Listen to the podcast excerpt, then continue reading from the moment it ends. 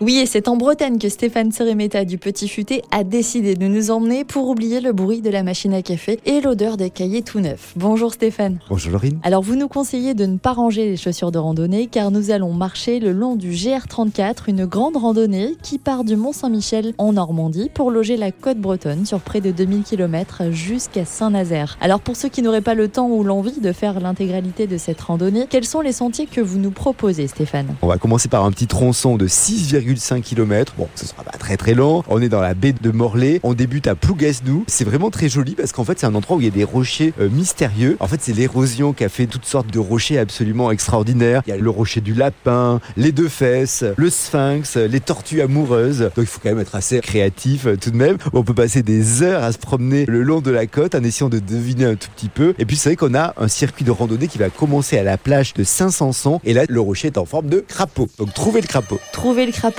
telle est votre mission. Après avoir fait travailler notre imaginaire, quelle est la prochaine destination? Il y a une autre plage de Plougasnou, celle de Tilouzou, puis on arrive à Trémès. Là, c'est un joli petit port où on va boire un verre en terrasse. On aura une superbe vue sur la mer. C'est un peu à la fin du trajet euh, qu'on est le plus impressionné parce qu'on va vers la presqu'île de Barnenès. Et là, on va plonger dans le Cairns de Barnenès. C'est un site mégalithique qui a une vue absolument dingue sur la baie de Morlaix. Un autre sentier un peu plus loin à nous proposer? Alors, c'est celui qui va de Loquet à Carantec. Là, on est de l'autre côté de la baie de Morlaix. C'est 13 km. Et c'est que le clou de cette balade, c'est le phare de la Lande. C'est une maison phare qui est fermée au public, mais on y va parce qu'on a une vue sur la baie de Morlaix, de tous les îlots qui est absolument incroyable. Et puis, les passionnés d'ornithologie iront au lieu du, du Fruit. Ça, c'est un des superbes euh, spots pour observer des oiseaux marins, euh, des petits échassiers euh, noirs, blancs, marrons. Il est migrateur, mais il est hyper sociable. Alors, vous devrez vous faire copain-copain avec les tours de pierre.